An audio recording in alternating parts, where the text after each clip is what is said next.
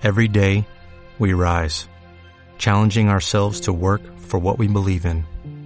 At U.S. Border Patrol, protecting our borders is more than a job, it's a calling. Agents answer the call, working together to keep our country and communities safe. If you're ready for a new mission, join U.S. Border Patrol and go beyond. Learn more at cbp.gov/careers. Im Namen des Vaters und des Sohnes und des Heiligen Geistes. Amen.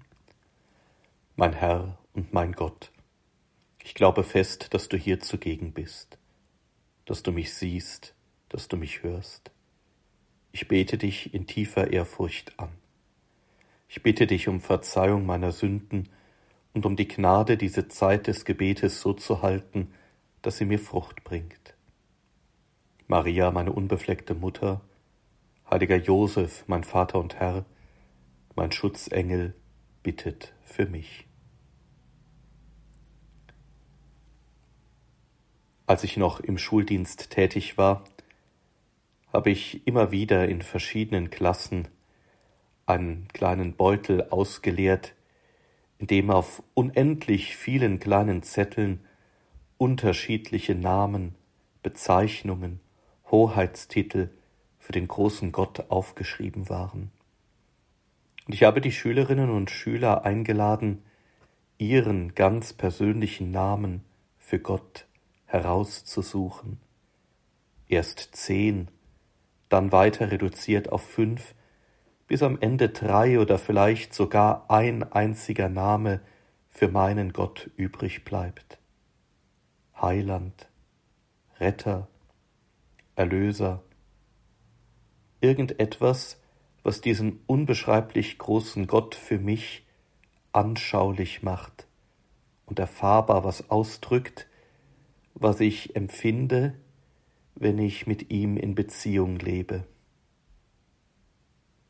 Ich habe daran denken müssen, als ich vor einigen Tagen einen Radiobeitrag hörte, in dem jemand über ein Buch des niederländischen Schriftstellers Kees Noteboom sprach, der in den 80er Jahren einen Roman mit dem Titel Rituale veröffentlicht hat. Zwei kritische Zeitgenossen begegnen einander, und der eine erzählt dem anderen, wie ihm Gott abhanden gekommen ist so wie ein Skiläufer in einer Winterlandschaft, der sich im Weiß des Schnees irgendwann einfach am Horizont verliert. Und ich muss daran denken, Herr, wie oft das auch in meinem Leben vorkommt, dass du da bist und ich es nicht merke. Und wie es überhaupt im Rückblick in meinem Leben gewesen ist, dass es Zeiten unheimlich intensiver Beziehung mit dir gegeben hat und dann immer wieder auch Phasen, wo ich mir gar nicht so sehr sicher war, was ich eigentlich meine, wenn ich Gott sage. Und das scheint auch den Erzähler in dem genannten Roman umzutreiben, denn er kritisiert oder mahnt wenigstens an, dass der Name Gott irgendwie klinge wie eine Antwort, dabei müsse eigentlich Gott doch sein wie eine Frage. Es ist, glaube ich, die Erfahrung vieler Menschen, dass wenn Gott in ihrem Leben abhanden gekommen ist, ihnen auf den ersten Blick nicht zu fehlen scheint und sich trotzdem irgendwie in ihrem Leben doch ein Leerraum finden lässt, eine Nachdenklichkeit oder manche würden vielleicht auch sagen, eine gewisse Einsamkeit, die gar nicht näher zu spezifizieren ist, aber die doch irgendwie da ist. Mir fehlt nichts, und trotzdem ist da etwas, was mich ahnen lässt, dass es da noch jemand in meinem Leben gibt.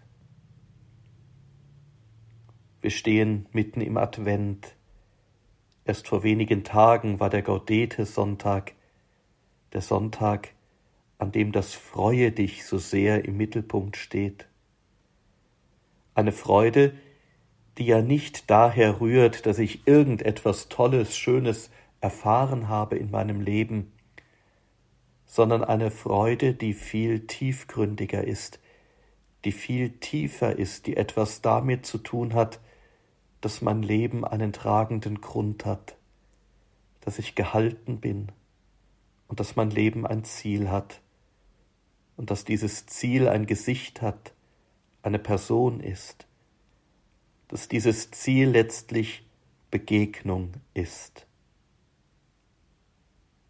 Advent heißt, wir stehen in einer großen Zeit der Erwartung. Da hat sich jemand auf den Weg zu uns gemacht, den wir erwarten wie einen lang ersehnten Gast. Und er will bei uns ankommen. Er sucht, ob es in unserem Leben einen Platz für ihn gibt. Das Evangelium, das uns heute verkündigt wird, das erinnert uns noch an einen anderen Aspekt der Adventszeit, nämlich, dass Gott kommt, um sein Reich der Gerechtigkeit aufzurichten, dass das Reich Gottes letztlich nirgendwo anders wachsen und anbrechen kann als in uns selbst, in unserem eigenen Herzen, und dass es davon abhängt, ob ich zu diesen Plänen Gottes im tiefsten Grund meines Herzens Ja sagen kann, ob ich da diesen Raum eröffnen kann, damit er beginnen kann, in mir und durch mich an seinem Reich zu bauen. Die Frage, die hinter diesem heutigen Evangelium steht, ist auch eine adventliche Frage. Da ist das Erwarten eines Gottes, der mir verheißen hat, dass er alles neu machen wird. Und wenn dieser Gott sich wirklich auf den Weg zu mir macht, dann spüre ich auch so etwas wie Sehnsucht nach ihm. Ich kann gar nicht ohne ihn sein. Ich erhoffe und erbitte und bete immer wieder neu, Komm, Herr Jesus, Maranatha, komm hinein in mein Leben, ergreife mich, mach auch in mir und an mir alles neu. Ja, ich erwarte diesen Gott. Aber Herr, wenn ich dich in dieser Zeit des Gebetes betrachte, dann fällt mir noch etwas ganz anderes auf. Und es berührt mich zu sehen, wie sehr du auch mich vermisst, wie sehr du darauf wartest, dass ich zu dir komme, dass auch ich mich in Bewegung setze dir entgegen, wie sehr es dein Wunsch ist, mit mir Beziehung zu haben, Gemeinschaft zu haben, wie sehr es dein Wunsch ist, dass wir ganz eins werden.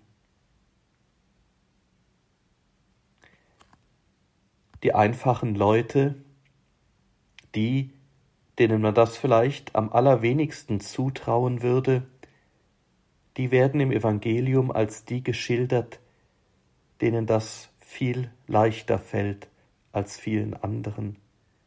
Die großen Studierten und Gelehrten, die, die sich in der heiligen Schrift gut auskennen, die übersehen dich, Gott, mitunter, und die ganz einfachen, an den Rand gedrängten, die, auf die andere mit dem Finger zeigen, die wissen, dass alles von dir abhängt in ihrem Leben, und sie öffnen dir ihr Herz, damit du ihnen zum Geschenk werden kannst.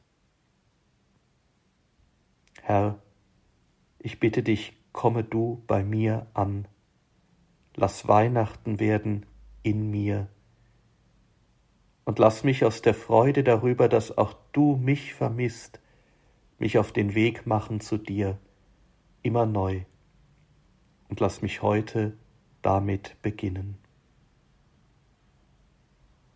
Ich danke dir, mein Herr und Gott, für die guten Vorsätze, Regungen und Eingebungen, die du mir in dieser Zeit des Gebetes geschenkt hast.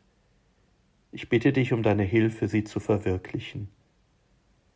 Maria, meine unbefleckte Mutter, heiliger Josef, mein Vater und Herr, mein Schutzengel, bittet für mich.